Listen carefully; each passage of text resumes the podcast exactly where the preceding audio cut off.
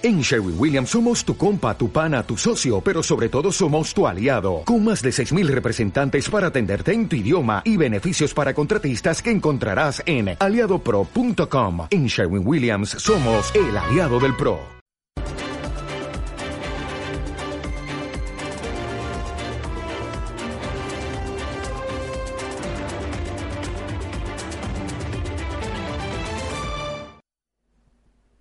Buenas noches. Bienvenidos a los servicios informativos de Ceuta Televisión. Comenzamos contándoles que el juicio contra el expresidente de la autoridad portuaria, José Torrado, ha quedado visto para sentencia tras desarrollarse durante todo el día en el Ceuta Center. La Fiscalía se ratifica en su petición de cinco años de prisión, uno más en el caso de la acusación particular. Ambos mantienen la petición de un millón y medio de euros de multa.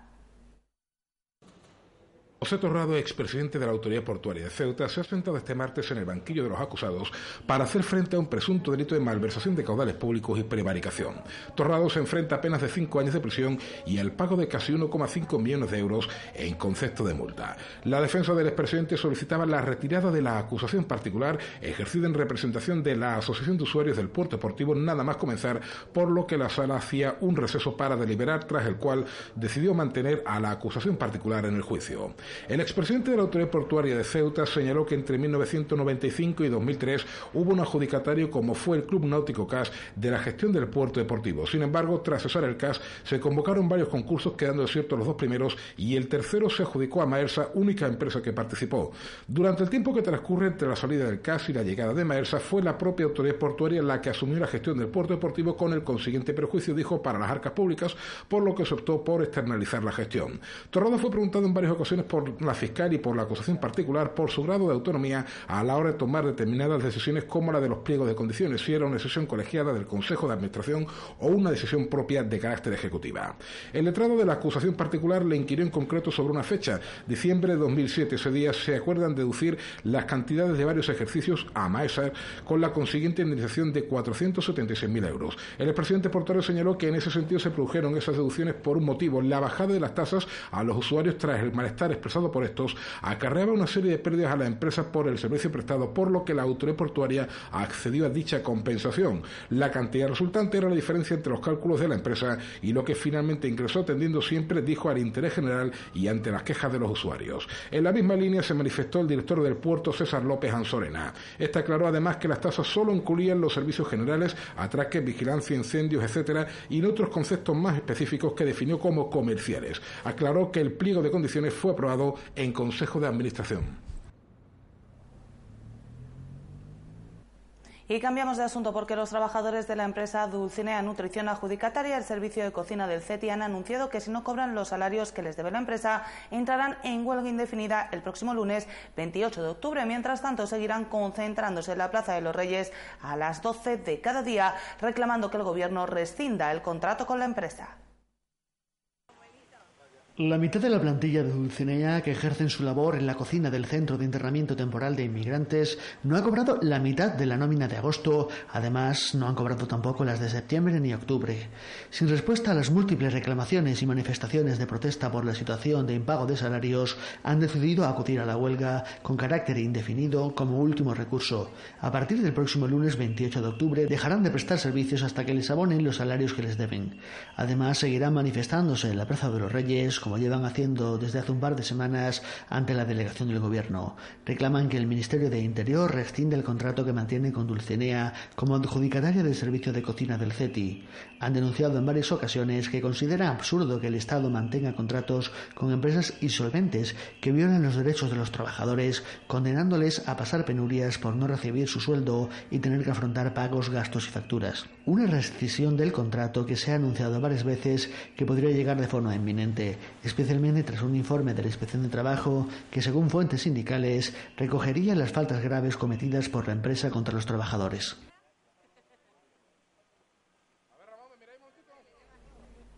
Más cosas. La ciudad ha transferido 500.000 euros a Procesa para sufragar las ayudas e inversión para la instalación de terraza de establecimientos hosteleros que se hayan visto afectados por la ejecución de obras prolongadas en su zona. La cuantía de cada ayuda individual no puede superar los 200.000 euros. El boletín oficial de la ciudad de este martes recoge la transferencia de fondos por importe de medio millón de euros a Procesa para financiar las subvenciones a los establecimientos hosteleros afectados por las obras prolongadas que hayan supuesto detrimento de ingresos en sus terrazas. Estas ayudas no podrán superar los 200.000 euros por cada establecimiento. Esta actuación para la modernización y dinamización de estas zonas comerciales en atención a las desigualdades y pérdida de competitividad en el tráfico mercantil provocadas a las empresas hosteleras ubicadas en las zonas afectadas como consecuencia de la ejecución de obras de titularidad pública. Los requisitos para poder acogerse a estas ayudas incluyen realizar una inversión para la instalación de terrazas de veladores por la totalidad del equipamiento inmobiliario, sillas, mesas u otros soportes, parasoles, toldos, separadores y otros elementos de mobiliario urbano desmontables, siempre que dicho establecimiento hostelero haya sido afectado por cortes prolongados en la vía pública de tráfico rodado o peatonal o desvíos por periodos de tiempo prolongados del paso del tráfico rodado, así como restrechamientos o desvíos de los accesos de los establecimientos también se han sido afectados por una reducción de la luz natural o la luz eléctrica. Asimismo, se tiene en cuenta la eliminación de mobiliario urbano y espacios destinados a terraza por periodos de tiempo prolongados, considerando siempre en todos los casos periodos de tiempo prolongados aquellos que superen los 12 meses. Las empresas interesadas deberán dirigir con carácter obligatorio su solicitud a la dirección de Procesa, debiendo aportar debidamente cumplimentados los formularios oficiales.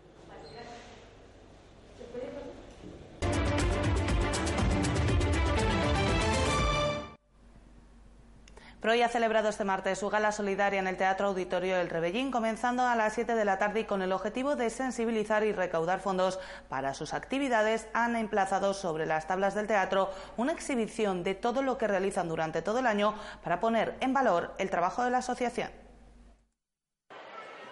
Por eso son 14 personas con ganas de vivir la vida, independientemente de sus condiciones o trastornos. PROI son un sinfín de voluntarios y colaboradores que hacen eso posible. 14 usuarios y usuarias, que para nosotros es una gran familia en general, PROI, también voluntarios y trabajadores. Y eh, nuestros talleres pues hacemos desde arte, por, por ejemplo danza, eh, eh, teatro, eh, un montón de cosas, desde deporte, eh, arte en sí como pintura. Para visibilizar el trabajo que hacen durante el año y sensibilizar sobre las necesidades de este colectivo, han preparado una gala que situará sobre las tablas del Rebellín una muestra de las actividades que llevan a cabo en sus talleres de pintura, fotografía, danza, teatro o deportivas. Pues el objetivo de esta gala primeramente es para mostrarnos mostrar a todo el mundo quién es PROI, quiénes son PROI, que son nuestros usuarios y, eso, el objetivo es sensibilizar, recaudar fondos, obviamente, pero sobre todo el enseñar a la gente qué es lo que hacemos en PROI y quiénes son PROI. Ceuta ha respondido ejemplarmente como suele hacerlo, volcándose con la asociación, hasta el punto de que han tenido que ampliar las entradas disponibles desde las 480 iniciales hasta casi 600. La verdad que estamos muy contentos. De hecho, pensábamos que no se iban a vender todas y se han vendido casi todas. Es más, hemos tenido que aumentar una poquita, una pequeña partida hace unos días porque había gente que quería venir y no había entradas. Entonces, la verdad que estamos muy satisfechos y muy contentos. La necesidad más urgente de PROI, que no dejan de reclamar, es su local en condiciones, que no consuma la mayoría de sus recursos económicos en un alquiler. La concienciación sobre la importancia de consumir en nuestra ciudad es uno de los objetivos que se ha marcado la Cámara de Comercio, una concienciación que tiene en los más jóvenes una figura clave por su papel como consumidores en el marco de la familia. Es por ello que este martes el Colegio San Agustín ha acogido una charla en la que se ha explicado de forma amena e interactiva a los alumnos de secundaria y bachillerato el valor que tiene, que tiene hacer las compras en nuestra ciudad. Los alumnos de secundaria y bachillerato del Colegio San Agustín han sido los protagonistas durante la mañana de este martes de una de las actividades que se enmarcan en el ámbito de la Semana del Comercio. Se trata de una iniciativa mediante la que se pretende concienciar a las familias desde uno de los pilares, la juventud, que marca parte de las pautas de consumo. Sí que es verdad que son ellos los que nos piden y los que nos dicen eh, qué quieren que les compremos. Entonces esto es aprovecharlo para que ellos también vean la importancia de las compras, de hacerlo en su ciudad. Creo que desde aquí, desde lo que son los colegios, los centros educativos, los institutos, creo que es una manera, un camino a la compra en, en este caso en Ceuta.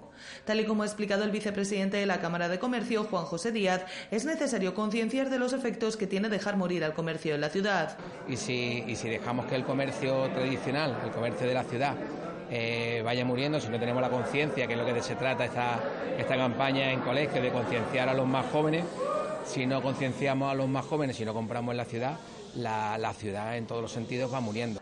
Para Díaz es necesario además visibilizar el esfuerzo que están haciendo los comercios, a pesar de enfrentarse a dificultades como el transporte o los impuestos. Hay que visibilizar el esfuerzo que están haciendo los comercios. Tenemos muchas dificultades, los comerciantes tienen muchas dificultades, el tema del transporte, el tema de el tema de los impuestos, aunque parezca más barato, el ICI al final termina siendo más caro en, en muchos casos pero también hay un gran esfuerzo. el comercio en Ceuta en general es un comercio que se va modernizando, que se va adaptando a, a los tiempos. No es fácil, es una inversión importante. Necesitamos que esa inversión, que ese esfuerzo que sea, también por parte de, por parte de nosotros como consumidores, pues se, se traduzca en, en compra. A lo largo de toda la mañana, los alumnos de las distintas clases de secundaria y bachillerato han participado en esta actividad que ha consistido en una charla interactiva en la que sus opiniones y su visión sobre el comercio y los servicios en la ciudad han sido protagonistas, así como la importancia que para el bienestar de todos tiene consumir en Ceuta. Nosotros nos vamos ya, pero antes de despedirnos les dejamos con las imágenes de la primera de las tres pasarelas que con motivo de la Semana del Comercio ha organizado la Cámara de Comercio de Ceuta. Con ella les decimos adiós, no sin antes recordarles que pueden seguir toda la actualidad de la ciudad en nuestros perfiles en las redes sociales, Facebook y Twitter, en nuestros podcasts y, como no, aquí en www.ceutatv.com. Hasta mañana. Adiós. En Sherwin Williams somos tu compa, tu pana, tu socio, pero sobre todo somos tu aliado, con más de 6.000 representantes para atenderte en tu idioma y beneficios para contratistas que encontrarás en aliadopro.com. En Sherwin Williams somos el aliado del PRO.